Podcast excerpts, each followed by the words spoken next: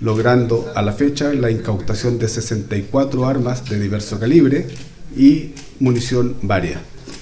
Hacer presente que estas armas eh, eran de las comunas de Maullín, Los Muermos y Puerto Montt. También dejaré en claro que esta arma se le hizo un peritaje en nuestro laboratorio de criminalística y gran parte de ellas están aptas para el disparo, logrando de esta forma sacar de circulación, como dije anteriormente, 64 armas de fuego.